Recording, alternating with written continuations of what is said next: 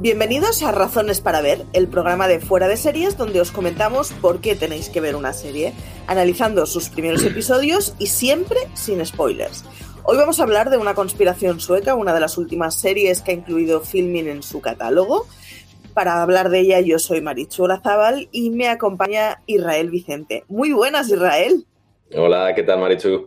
Muy bien, primera vez que grabamos juntos. ¿eh? sí, a ver, a ver. Esto hay que ir promoviendo nuevas parejas aquí. Efectivamente, efectivamente. para que, para vuestra información, for your consideration, eh, la serie fue estrenada el 4 de mayo en Filming. Es una miniserie de seis episodios de 45 minutos, aunque en Suecia se estrenó el año pasado. Es una serie relativamente reciente o bastante reciente.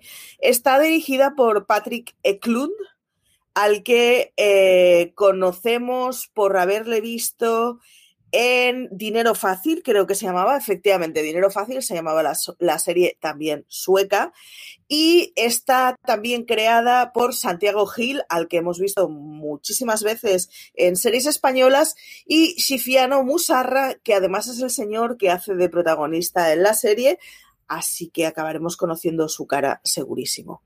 Si os parece, escuchamos el tráiler y seguimos comentando sin spoilers. Eh, pues eso, una conspiración sueca.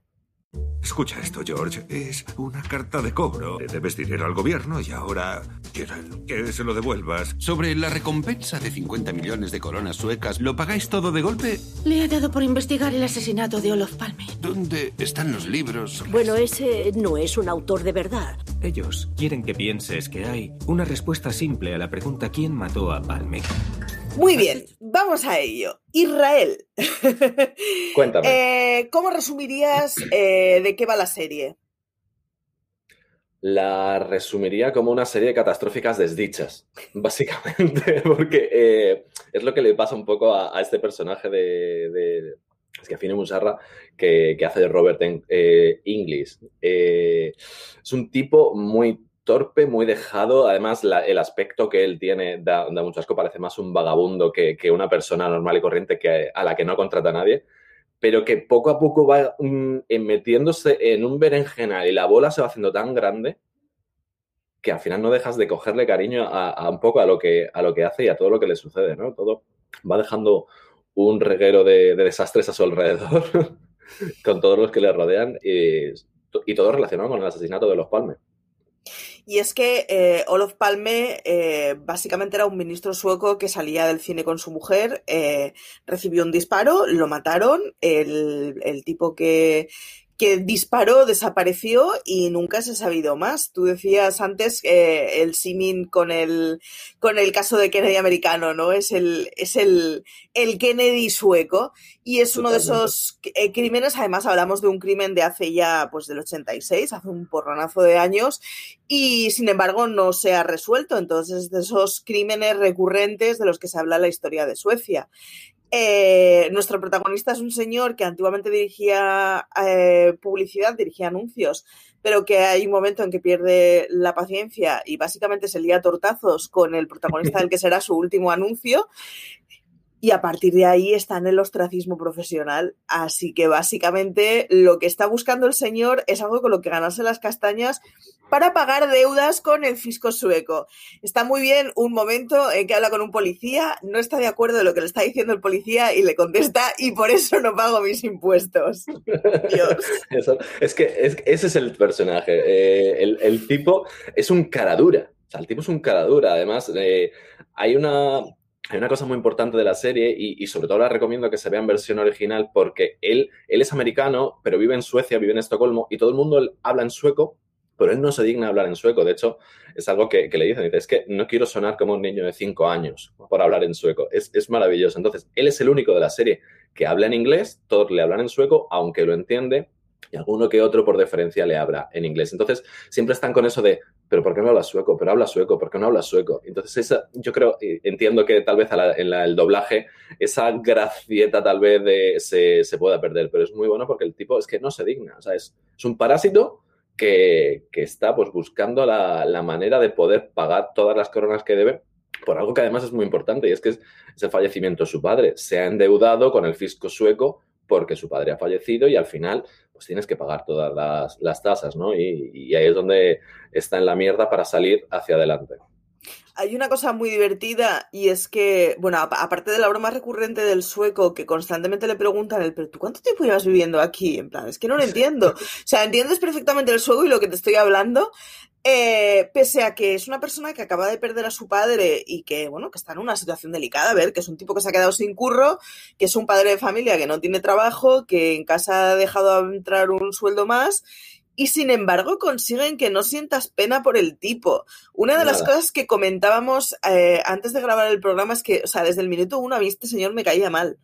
Minuto uno ya me caía mal. O sea, y incluso las pintas de dejado, o sea, no es un dejado de decir, bueno, es que le da poca importancia a la ropa y mientras las piezas sirvan, sigan valiendo, ya le está bien, que podría ser una declaración de intenciones que te cayera muy bien, y sin embargo es que el el tipo es como costra, o sea, todo él tiene pinta de no ducharse, además de llevar una chaqueta estropeada. Esa barba súper larga, el bigote, ese pelo grasiento, galvo por delante, el pelo largo por detrás, la, chaqueta de cuero totalmente roída, que hay veces que va con guantes de estos así, tipo sin, sin dedos, como... Tal cual cuando ves a todos los demás que también tienen un, estereotipo, ¿no? El periodista va con su típico periodista de chaqueta, de chaleco con muchos bolsillos, el, el escritor, que es el típico escritor redicho, la bibliotecaria pero él es que es un, un costra, como has dicho tú, es un asqueroso desde el principio y, sin embargo, aunque mm, le puedas coger un poco de manía, el tipo es entrañable.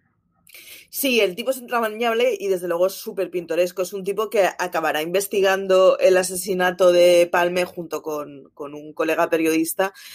Y está muy bien porque además eh, yo creo que desde España, desde los que no conocemos la historia sueca, nos cuesta un entender el, componente, pero hay un momento en que el amigo periodista eh, le pide las llaves de una sala de, informes a un colega y que es algo así como, esto es, es la, sala, no recuerdo cómo le llaman, pero en, en el ala de la mm. Casa Blanca, Donna le llama los o qué pena, que viene a ser esas cosas que hubiera estado bien mirarse en algún momento, pero es que cuando nos lo dijeron era la última de nuestras prioridades. Entonces, abre la sala y dice, todo esto de la derecha son casos de no sé qué, no sé cuántos, y bueno, le empieza a explicar. Y dice, todo lo de la izquierda son locuras. O sea, es palme. Y es que es uno de esos casos que atrae a, todos los conspiranoicos suecos de yo tengo una idea, yo lo vi, yo tengo un testigo, yo lo conozco, he visto la verdad en las cartas. Entonces, Exacto es un componente que nos perdemos desde los que no tenemos ni puñetera idea de la historia sueca, pero que es que además debe ser un caso que es, que es un imán para absolutamente todas las locuras y todas las guijas que te puedas echar a la cara. Así que un tipo que es pintoresco, que es, viene de fuera de Suecia, eh, a pesar de que tiene su vida completamente eh, labrada en Suecia, que decir, su familia vive allá, su mujer es sueca, su hija es sueca. Eh, se pondrá a inspeccionar un caso que, bueno, que desde el principio ya nos, nos avisan de que es un caso que atrae las locuras. Sí, además es lo de basado en, ¿cómo era? Basado en especulaciones reales. La serie empieza con, no es basado en casos reales, no, basado en especulaciones reales. Todo está relacionado con, con, esas locuras que a mucha gente se le ha podido ocurrir. De hecho, incluso en la serie se llega a ver los típicos free tours que se suelen mover de Jack el Destripador en Londres y cosas así, pues hay free tours sobre el asesinato de, Palme, ¿no? Entonces, es, muy eh, sugestionar sobre muchas cosas, el, doble o el doble tiro, ¿no? Que hubo un segundo tirador o que ha pasado esto. Entonces, claro, él se encuentra con este hilo eh, de, personas eh, que están investigando esto, que son conspiranoicos, y claro, es que hay una recompensa que en su momento, en 1986, se daba de 50 millones de coronas para aquel que diese alguna noticia o encontrase quién fue el, asesino de Palma. Entonces, claro, él ve la luz. Es como, soy una garrapata que de repente me ponen delante 50 millones de coronas y tengo estos problemas, pues voy a por ello de cabeza. O sea, miel, miel los labios. Eso iba a decir que además el tipo investiga el caso no por vocación, no por conocimiento de la cultura sueca, sino de una forma puramente mercantilista. O sea, todo lo que hay a mi alrededor son pirados eh, intentando investigar, pero yo no, yo, yo tengo un fin muy concreto y el fin concreto básicamente es sacarle 50 millones de coronas al gobierno sueco. o sea, es como muy poco romántico todo. Además está muy bien porque su amigo, el amigo periodista, eh, está además él en búsqueda de un poco de, historias con chicha, como le dicen, ¿no? Porque está en ese momento en el que el medio de comunicación en el que trabaja, el periódico en el que trabaja, se está digitalizando, todo ese proceso de digitalización de, del periodismo, periodistas veteranos que tienen que meterse en redes sociales, etcétera. Entonces, él empieza a investigar un caso súper raro que de, naves, eh, ovnis y demás. Entonces, como que su amigo cuando le viene con esta historia de, de, de Olof Palme es como, joder, otra vez, otra vez con Olof Palme y tal. Y, pero al final le va enganchando, le va enganchando y el tipo, el periodista ve que al final hay, hay historia. Y el periodista, sin spoiler, no acaba del todo bien. Entonces, como este tipo va enganchando a todo el mundo y los va dejando hechos polvo. Sí, eh, más o menos tratada trama y complementos, ¿cuáles crees que son los puntos fuertes de la serie? Yo creo que es, es el histrionismo. Eh, por momentos, eh, salvando muchísimo las distancias, me recordaba a la serie de eh, Ilaya Bula de Deep Gently, en la que se van uniendo esas cosas así por cosas del karma o lo que sea, van sucediendo cosas sin que el protagonista se dé cuenta. Y me recordaba un poco también a, a ese Peter Sellers del Guateque, en el que es lo más absurdo y el tipo es lo más tonto del mundo, pero como que va siguiendo adelante, o sea, se va salvando de la quema de todos esos malos eh, que quieren tapar todo lo que realmente pasó con la es el, asesinato de Palme. Y eso es lo que me gusta, ¿no? Que, que parece que la serie siempre va poniéndole baches, pero el tipo va adelantando, ¿no? O sea, es como un humor muy, muy visual y a veces las gracias y las bromas son buenas, o sea, los chistes son buenos, ¿no? Eh, no son de, no son los Monty Python, pero tiene cositas muy, muy interesantes. Sí, no es una serie que juega al sketch de la carcajada, pero todo ello que estás viendo, en parte porque casi nada de lo que ves tiene sentido. O sea, porque el descubrimiento de este señor llega porque se encuentra una vieja en la calle que está colgando carteles sobre un gato perdido y como ofrece 500 coronas, cuando encuentra el gato y se vuelve loco, en plan, tengo que saber dónde vive esta señora porque hay 500 coronas de por medio. O sea, todo es, o sea, todo es como muy lastimoso. Todo lo que le lleva a las cosas es como cero poético. O sea, sí. es mercantilista, pero mal, porque ni siquiera se dedica a un mercantilismo. A ver, eh, que decidas que tu finalidad en la vida va a ser descubrir a Kennedy únicamente por dinero, digamos que no es un fin. Mmm, iba a decir tangible, sí que es tangible, pero no es muy posible. O sea, puestos a ser mercantilista, yo que sé, hazte donante de riñones, no sé cómo decirlo. Sí que, sí que, es cierto que esa parte mercantilista luego, según va avanzando un poco la serie, se va tornando un poco más en, en esa investigación pura y dura, ¿no? Ya de la necesidad también de, resolverlo y sobre todo en el conflicto que al final también le está generando eso con la familia, que la familia es como, hostia, tío, mmm, búscate un trabajo normal o haz algo eh, interesante con tu vida, ¿no? Porque la mujer incluso lee a Dostoyevsky para intentar entender al marido, como se le está pirando la cabeza totalmente. Eh, entonces es como sí que luego va mm, dejándose ver un poco más corazoncito y no tanto, mercante, mer tanto marketing ¿no? Ahí, y tanto dinero, eh, pero vuelve a lo mismo. Hay una, hay una, cosa muy buena y es que eh, esto es, es, un, es, un, tópico. Tiene una hija adolescente y la, la hija adolescente se avergüenza de su padre. Lo Exacto. que pasa es que en este caso está muy justificado. Sí, sí, sí, es uno de esos casos en que dices, es que no me extraña que no le quieras presentar a tu novio.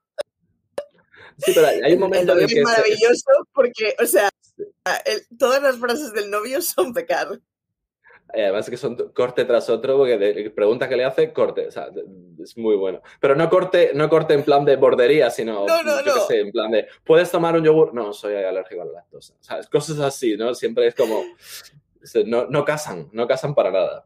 Es maravilloso. Eh, como decíamos, el asesinato de, de Palme es un, es un crimen del 86, entonces es como ha habido suficiente tiempo como para que haya mogollón de especulaciones y mogollón de pistas falsas, así que tirarán de eso para ir metiéndose en un caso poco a poco. Eh, otro de los puntos que decíamos era el idioma, que está muy bien. Además, me, recuerda mucho, claro, yo, yo, soy de Barcelona, mis padres son de Euskadi y mi, mi madre, por ejemplo, no habla catalán y lleva aquí 200.000 años y no habla, habla catalán solo con los abuelos, porque es con los únicos que no les da ver, que no le da vergüenza. Pero es como, vamos a ver, señora, que llegaste aquí en el año setenta y tantos, o sea, que entiendes perfectamente el catalán, que ves TV3 todos los sábados. O sea, es como. Pero sin embargo, no habla catalán. Y me recordaba muchísimo a esa cosa que tiene este. Tiene una, una mezcla de, de chulería, de yo no hablo sueco por, por chulería, pero tiene otro punto de que, claro, en el momento en que te lanzas a un idioma que ya entiendes, te sientes muy ridículo porque no puedes expresar lo que piensas. Pero está, está muy bien como, de nuevo, eh, algo que podría ser un argumento como para entender más al personaje y empatizar con él, sin embargo es utilizado como arma. Es divertidísimo y es muy divertido además la impertinencia con la que le preguntan de, pero tío, ¿cuántos años llevas aquí? Exacto. ¿Por qué no hablas sueco? Porque, pero- Y además es que llega un momento que durante una de sus entrevistas de trabajo le, le dice, no, es que, es que no, pero si entiendes sueco, ¿por qué no lo hablas? Si es que lo entiendes. No, bueno, y se pone a hablar en sueco y le dicen, no, no, mejor no lo hables. O sea, de verdad, porque es que además le dicen eso, es como, mejor no lo hables. Y- Es un y de de la vida. A ver, también, también hay que reconocer que el tipo es de Georgia. Entonces, Sí, se, se entiende un poco también. Se Sí, puede llegar a entender un poco, ¿no? Ese, ese nacionalismo americano, ¿no? De somos muy, muy por encima de todos vosotros, ¿no? Entonces, eh, sí que se entiende. Es muy bueno cuando va a la biblioteca porque, claro, lo ¿qué es lo primero que hace? Eh, ir a la biblioteca para saber qué pasa con el asesinato de Palme. Bueno, después de preguntar a varias personas random, que me pareció divertidísimo eso de que se encuentra con la bibliotecaria y, espera, pero ¿tú qué sabes de esto? Que es como, Mm, claro. abre la Wikipedia, yo qué quieres que te diga.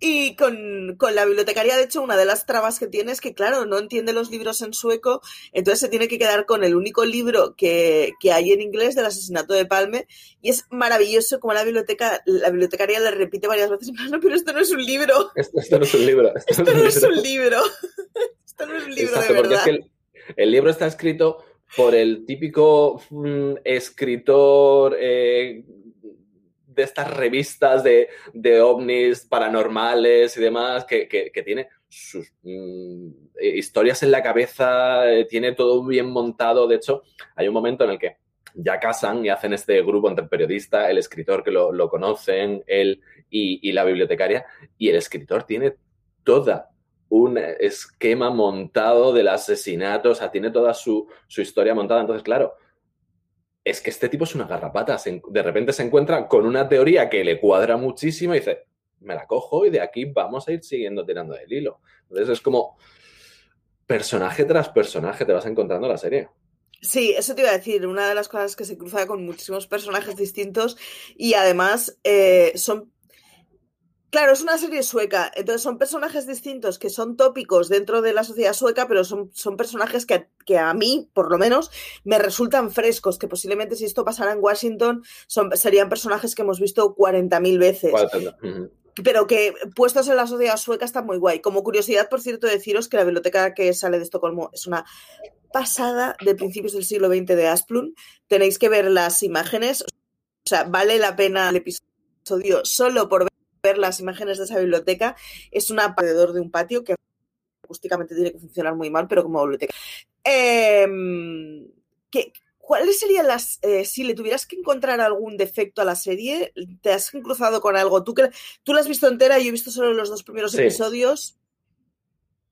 A mí me, me- me pasó que al final de mm, los, digamos que el primer tramo, eh, esos dos primeros, tres primeros episodios eh, están bien, son frescos, pero cae mucho en la repetición entre casi al final, ¿no? Entre el cuarto y el quinto episodio se acaba liando demasiado en muchas historias o en muchas, eh, digamos, hilos de los que tirar o seguir. eh, y se crea un anticlímax que, bueno, que tiene un pequeño bajón. Sin embargo, hacia el final vuelve a remontar, digamos que, bastante bien, eh, siendo coherente, siendo coherente con la historia que, que cuenta, porque mm, no, podía, no podía seguir hacia que resolvieran el, asesinato de, de Olof Palme, porque es algo que no, bueno, no se ha resuelto. El año pasado, eh, durante la pandemia, en, mayo de 2020, se va a cumplir un año, parece que se descubrió que uno de los em, que habían visto algo fue realmente el asesinato, pero como el tipo, el asesino, pero como el tipo está muerto, han dado el caso por cerrado definitivamente. En mayo de 2020, o sea, estamos hablando 34 años después, eh, prácticamente, si no, no, no sé contar ahora, sí, 34. Eh, ya, estoy perdido en las fechas. Pero es cierto que el- el asesinato y el caso se ha cerrado por falta de pruebas. y porque no pueden tirar más del hilo. Con lo cual la serie es coherente en resolverlo de una manera pues interesante y posiblemente abierta a, que puedan volver a, hacer algo. Pero sí que es cierto que, hacia mitad mm, pega ese pequeño cabuzón que, que luego resuelve bien. De todos modos, son seis episodios, es una noche tonta de sábado. O sea que realmente es una serie de estas que te ventilas en nada. En dos sobremesas la tienes vista.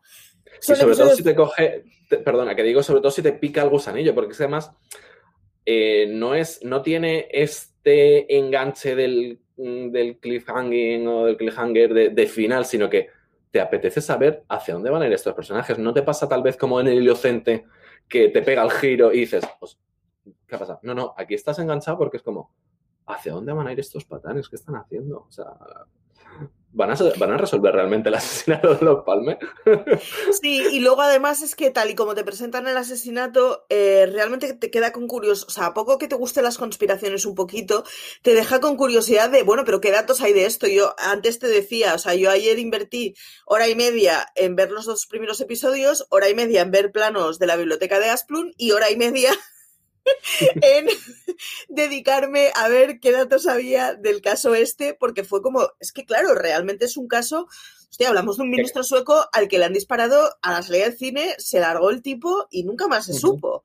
O sea... Es, es, que es como, como te comentaba también antes y como se, se, decía, es que es el JFK americano. Cambió Suecia completamente en el periodo de los 80, era un ministro socialista, eh, te cambia, te cambia un país por completo. De hecho, tirando también un poco de, memoria aquí del archivo, me suena que en la trilogía de Millennium, en los libros, Lisbeth Salander también estaba relacionada, por lo menos la historia de ella, creo recordar que algo también salía de lo del asesinato de, de Palme, o por lo menos había una persecución y se mencionaba, ¿no? Que eran las mismas calles por las que habían eh, transitado durante el asesinato de Palme, ¿no? O sea, es algo que está en la sociedad sueca eh, grabado a fuego. Entonces, que te lo traten además de una manera un poco humorística, eh, no sé para ellos cómo será, pero a mí, a mí sinceramente me ha gustado bastante.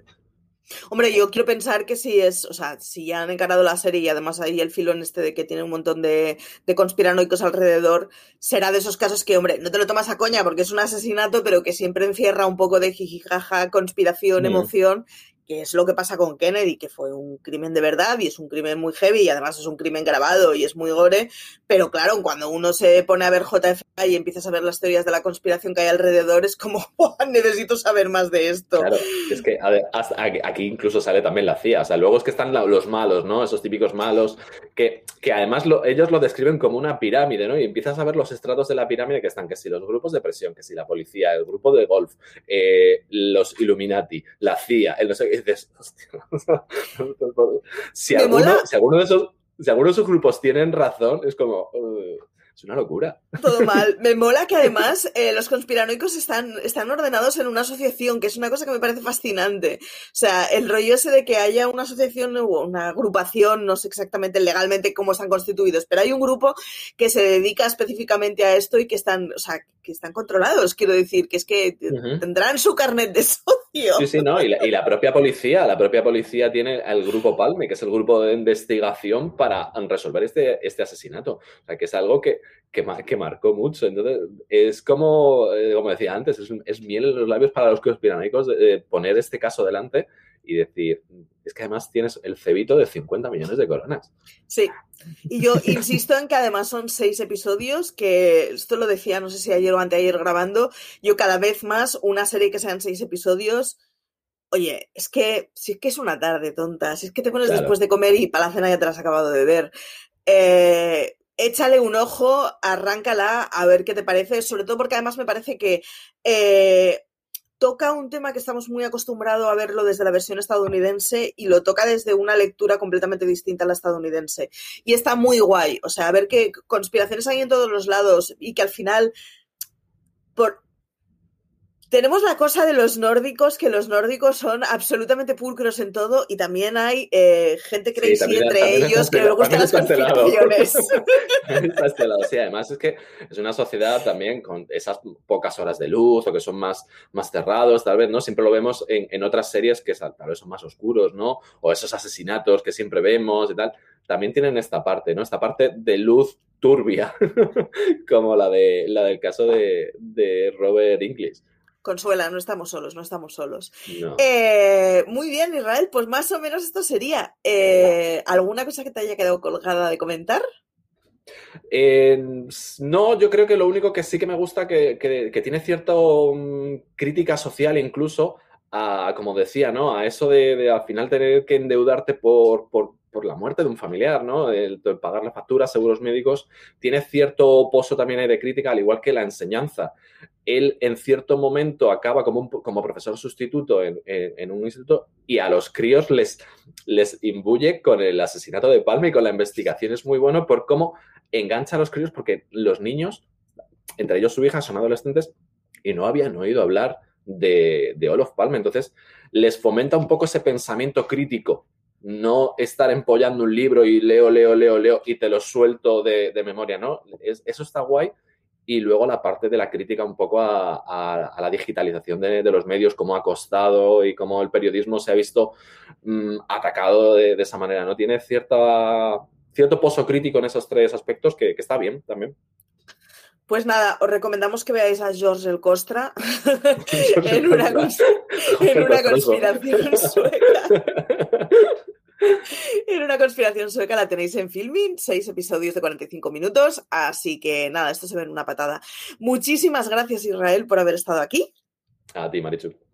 Y a todos los demás, muchas gracias por haber aguantado hasta aquí. Recordaros, como siempre, que nos podéis ver en YouTube y en Twitch, que nos podéis descargar en Evox, en Apple Podcast y en prácticamente cualquier sitio en donde se guarde un podcast, que por lo demás nos podéis consultar en todas las redes como fuera de series, que nos sigáis en YouTube. Yo insisto, quiero mi botón plateado. Y eh, que, que, nada, que nos leáis en fuera de series, que nos dejéis comentarios esas cosas que nos gustan mucho y que, que nada, que muchísimas gracias por haber llegado hasta aquí y que como dice siempre CJ, tened mucho cuidado fuera.